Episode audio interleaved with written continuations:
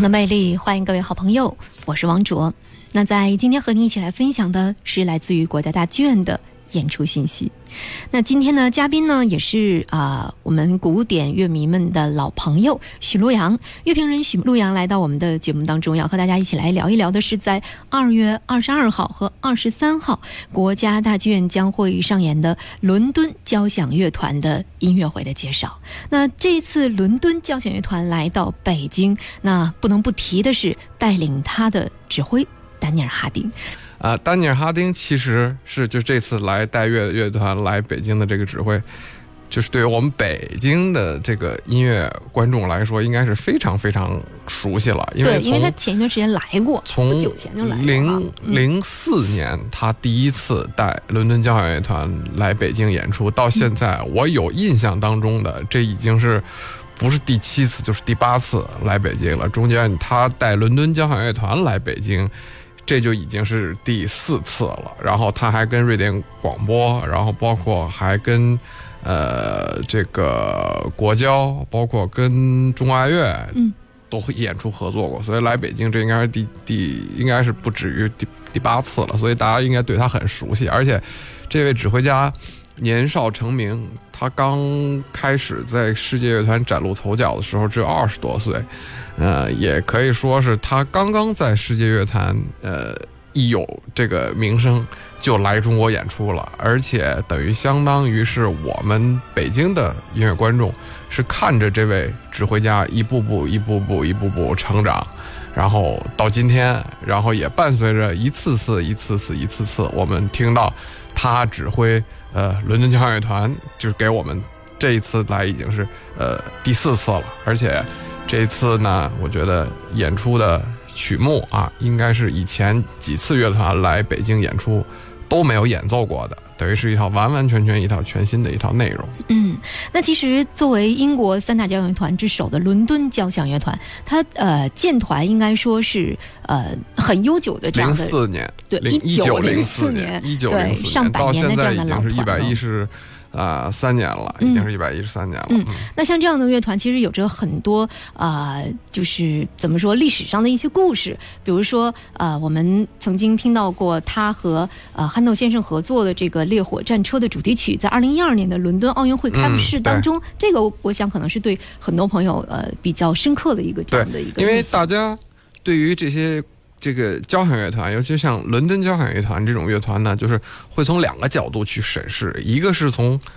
它这种在历史上这种丰厚的这种积淀，你包括它在历史上曾经跟很多啊伟大的这个作曲家合作过，因为他们一九零四年成立，很多我们认识当中的这个有经典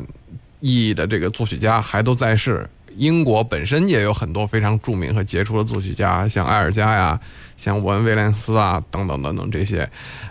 呃，无数的这个指挥大师，呃，从那个时候这个比切姆，然后这个包括像伯恩斯坦、阿巴多、呃，安德烈·普列文，然后克林·戴维斯等等，一票非常著名的指挥家都跟这个乐团合作过。那么他在这个传统意义上的古典音乐领域的这个履历。这个历史的底蕴可以说是非常非常丰厚的。那么这是一种角度，另外一种角度，就像你说的，是他在这种，呃，也可以是讲在泛文化，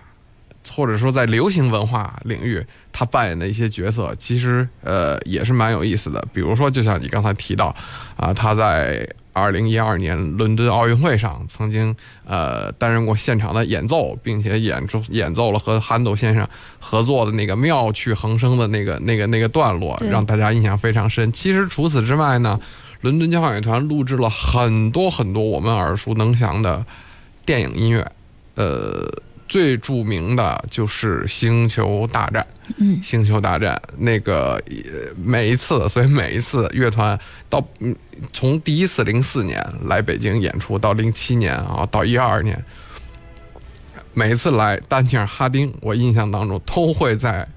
这个返场的时候给大家返一次这个伦敦交响乐团演出的这个《星球大战》里面的这个主题曲。嗯，因为他。呃很流行，然后大家耳熟耳耳熟能详，那个旋律一出来的时候，大家就仿佛置身于在那个环幕的那个电影当中的那种感觉。大家总是觉得这个是他们乐团的一个主题对对对，虽然这是一支古典交响乐团吧，但其实呃，我倒觉得呢，就是说这些其实是一些锦上添花的东西，嗯让大家能够看到它更鲜活，或者说跟呃现代艺术像电影、影视音乐这些结合的这种这种概念。但其实呃，它在传统的就是传统意义上的古典艺术领域、音乐艺术领域呢，其实也是一支非常非常有建树的演奏团体。嗯，那在刚才上节目之前呢，我和许璐阳还在聊天，就是呃，国内的一些作曲家也和他们有过一些合作，就包括最近啊都会有这样的呃录音出现。那我们在节目当中呢，也会和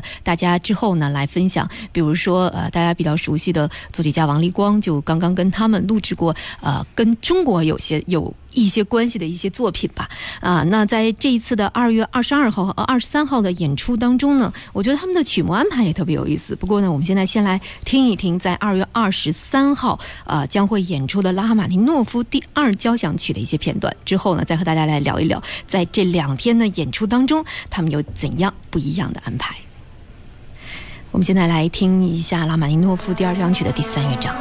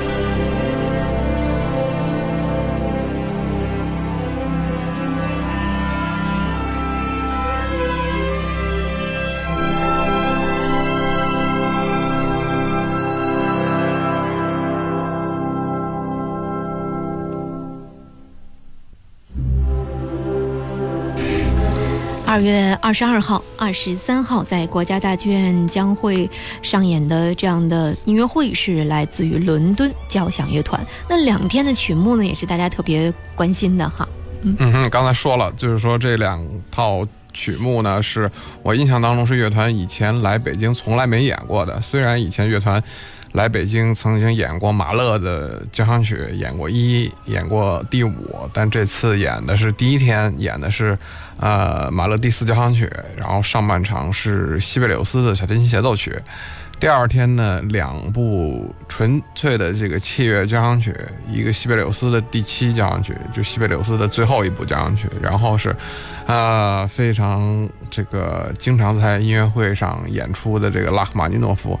第二交响曲，其实这些曲子呢，从不同意义上说呢，都跟伦敦交响乐团有挺大的渊源的啊。比如说西贝柳斯，西贝柳斯其实本身就是一个和英国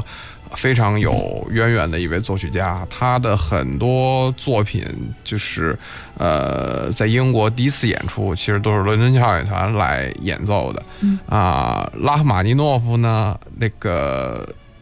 历史上有张非常著名的唱片，可能很多呃古典乐迷有点这个听音乐的这个经历的古典乐迷可能会有印象，就是安德烈普列文就是在上世纪七十年代和这个伦敦交响乐团在那个百代 EMI 唱片公司出的那个拉赫玛尼诺夫第二交响曲的唱片是非常著名的一张专辑。嗯，所以这个曲子跟这个乐团其实也是渊源很深的。嗯，那另外呢就是马勒。马勒的交响曲，其实，在伦敦交响乐团历史上一直就是一个很重要的他们的曲库里的一个选项。呃，伦敦交响乐团也是非常重要的一个呃马勒乐团，因为马勒最开始比较早，就上世纪五十年代。在英国开始普遍演出的时候，伦敦交响乐团这个起到了非常重要的，在这个英伦三岛，这个尤其是在英国这个传播马勒音乐的这么一个呃责任，他们很长时间都在做这件事情。然后历史上包括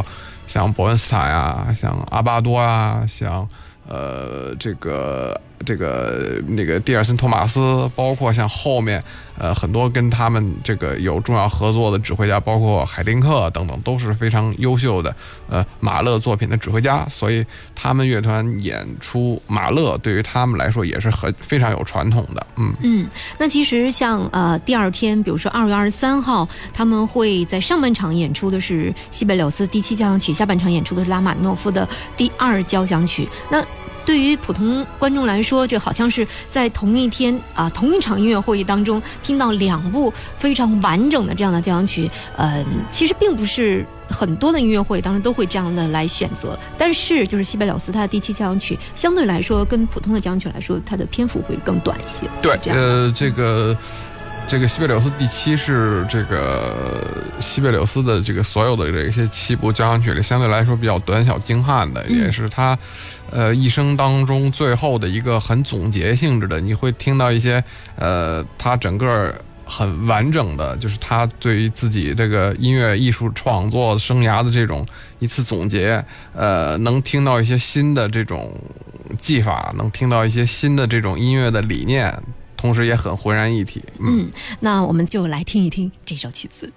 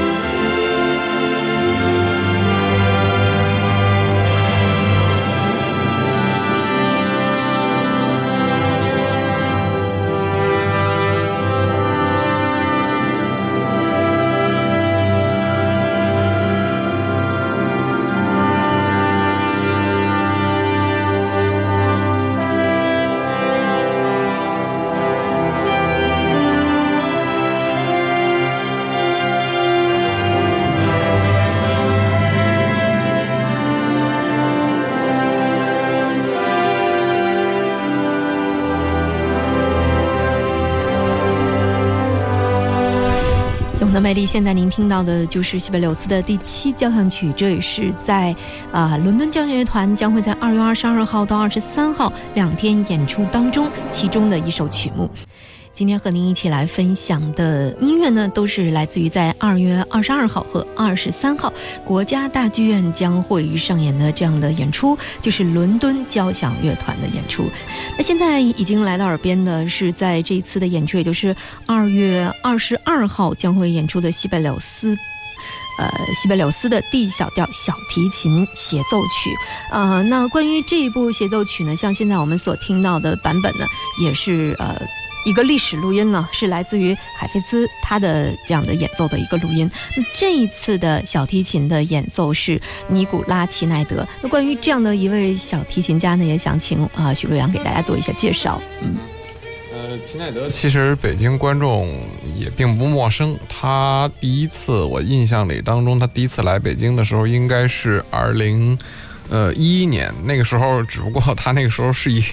呃，指挥的身份，他那个时候就像你刚才上半场的时候，最开场的时候，对对对，就他因为呃，虽然齐奈德他本身是一位非常优秀的指挥家啊，这个就是，但其实他的真正的这个本行，或者说他自己在国际舞台上确立他的声望，还是因为他是一位小提琴家。对，呃，就是虽然现在介绍。这个这个都写写他是一位优秀的指挥家，同时又是小提琴家，但其实在我心里当中一直是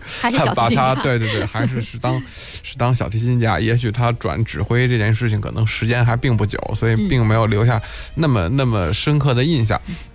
那其实呢，这个齐奈德呢，是严格意义上说，等于就是说，呃，欧洲这批七零后的这些这个小提琴家当中其中的一位，就是所谓就是中生代。这一群这个小提琴家当中的，呃，这么一位一位一位代表。那么他其实，呃，历史上呢，就是说，除了录这些录这些常规的，呃，像这个贝多芬、这个门德尔松、柴可夫斯基的这些小提琴协奏曲之外，其实他演绎的这个。就是因为他本身是这个丹麦人，然后他对于这个北欧的这些作曲家，西贝包括西贝柳斯，包括尼尔森，包括很多这个丹麦的作曲家，呃，这个包括像类似于像科恩格尔德啊什么等等等等就之类这些作曲家的这个演绎，其实是蛮有特点的，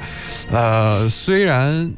这个，而且我觉得比较重要的一点是，其实虽然说他是一位非常著名的小提琴家，但是我们已经有好长时间没有在北京听到过他的演出了。嗯，我估计可能他作为小提琴家的这个职业生涯，我觉得也许可能慢慢就要，呃，淡出了。他可能慢慢后面就要专注于去做。呃，指挥，所以我觉得还能在北京听一次他拉这个他比较拿手的这个西贝柳斯的这个小提琴协奏曲哈，我觉得还是挺幸运的。嗯嗯嗯，所以呢，现在对于他的介绍呢，就是这个优秀的指挥家一般是放在前面的。对对对。那呃，关于这一次的演出呢，还有就是在二十二号的时候，除了西贝柳斯的小提琴协奏曲，就是马勒的第四交响曲。那在这部交响曲当中呢，会有这个女高音的出现，嗯，那关于这次呃来到北京为大家演唱的这个女高音呢，是呃来自于德国的一位女对克里斯娜卡格，她是就是德语区，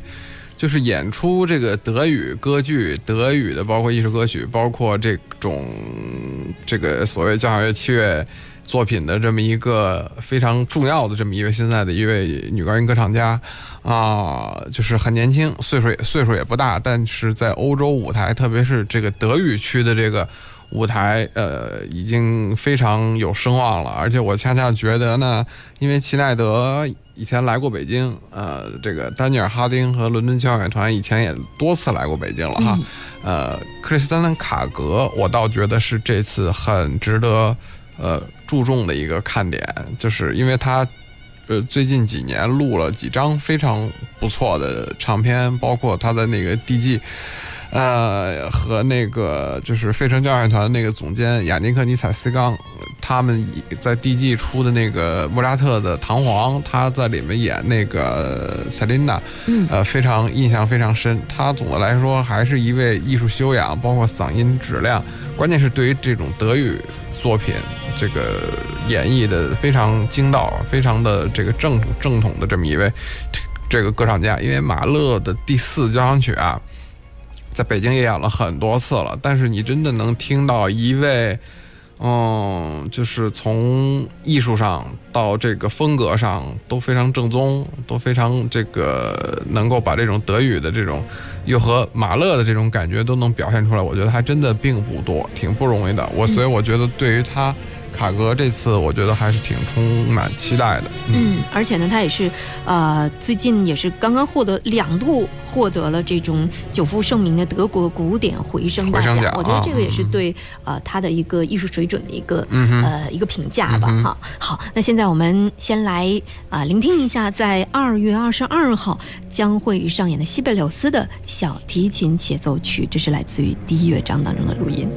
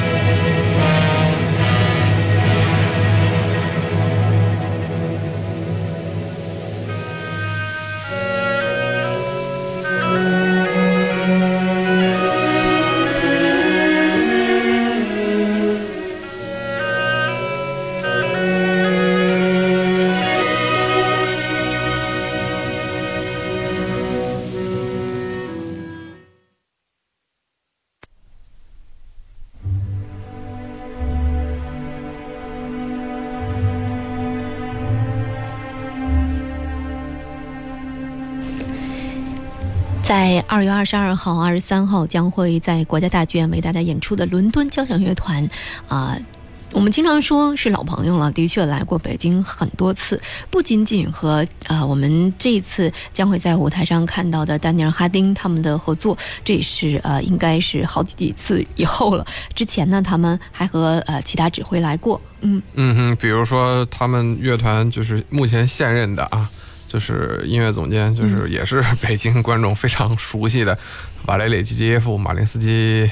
这个剧院的音乐总监，呃，就是就被我们称为姐夫的那位俄罗斯指挥家哈，就是一他一四呃，应该是一二年，那是他第一次这个带伦敦交响乐团出现在北京，因为很有意思，伦敦交响乐团这个乐团呢，就是说第一次来北京的时候是零四年，当时他们乐团的首席指挥就是老一代的这个指挥大师。科林戴维斯，嗯，当时还在执掌乐团，嗯，当时大家都期望的是这个科林戴维斯作为首席指挥的身份能来哈，然后结果是来了丹尼尔哈丁那么一个这个初出茅庐的一个小伙子，年轻，对对对，然后后来。等这个 G F 已经成为乐团这个首席指挥之后呢，哎，终于算是盼着一次啊！我刚才记这个还漏掉了一次。其实一零年的时候，乐团还来过一次北京，是跟另外一个这个一个那个克里斯丹雅尔维来过一次北京，等于是这已经是他们第五次来北京了啊。呃，所以说呢，嗯，我们都一直希望这个。就是乐团的，就是本身的那个音乐总监或者首席指挥能来，但其实，丹尼尔·哈丁跟乐团的这个关系呢也是非常特殊的，他本身是。乐团的首席客座指挥，嗯，呃，同时呢，又因为他其实又是一位人缘非常好，在全世界范围观众很喜欢，呃，又年轻，长得又帅气的那么一位指挥家，所以在出来巡演的时候，非常呃喜欢跟他合作。我所以我觉得丹尼尔·哈丁就是。呃，伦敦交响乐团的海外巡演，特别是这是亚洲巡演，特别是中国巡演的首席指挥，就是中国巡演的伦敦交响乐团的首席指挥。对，所以我觉得，嗯哼，老朋友相见，能听到一些新的曲目，哈，我觉得还是很理想的。嗯，那西姆拉特将会在二零一七年的九月份就出任，今年对，就是今年的九月份下半年嘛，会出任这个伦敦交响乐团的这个呃艺术总监啊。到时候呢，丹尼尔哈丁还会是他的首席客座指挥。嗯。目前倒是没有听说说就这个不是了，因为对对对，因为他们两个都是哈丁和呃西蒙拉特，等于都是俄国这个呃英国指挥家中的在不同这个世代里的这个这个佼佼者了，等于应该也算是。而且哈林可以说是西蒙拉特的徒弟嘛，因为他在十几岁的时候就做他的指挥助理，对对对，做过他的指挥助理，他还这个曾经这个呃是给阿巴多做过助理，等于是两任连续两任柏林爱乐。的这个指挥家阿巴多的这个这个丹尼尔哈丁都有非常密切的这种合作，嗯啊，所以我觉得等于西蒙拉特，呃，执掌柏林爱乐从二零一二年到到一七年，等于是二零零二年到一七年，等于十五年的时间哈，他也完成了一个呃自己的指挥生涯、职业生涯的一个巅峰，现在要回到自己的祖国。等于是来这个报效自己的国家，那丹丹尼尔哈丁呢还很年轻，还很年轻，至少，所以他也有很多的机会，包括他，呃，现在去了这个巴黎管弦乐团去做首席指挥，然后同时还在这个这个执掌这个瑞典广播乐团，所以呢，就是虽然都是这个本国乐团，都很希望能为自己的国家效力，但因为这个世界上是一个很。国际化的这么一种概念下，每个指挥家都在根据自己的这种职业生涯的路径，在寻找自己和自己跟，呃理想的合作的伙伴和对象。嗯，所以我觉得哈丁还是在未来很长时间是值得中国的乐迷们很关注的指挥家。嗯，那在二月二十二号和二十三号，我们就将会在国家大剧院近距离的接啊接触到这位年轻的指挥家丹尼尔哈丁，还有就是啊这种百年的呃。经典名团，伦敦交响乐团为我们带来的现场演出。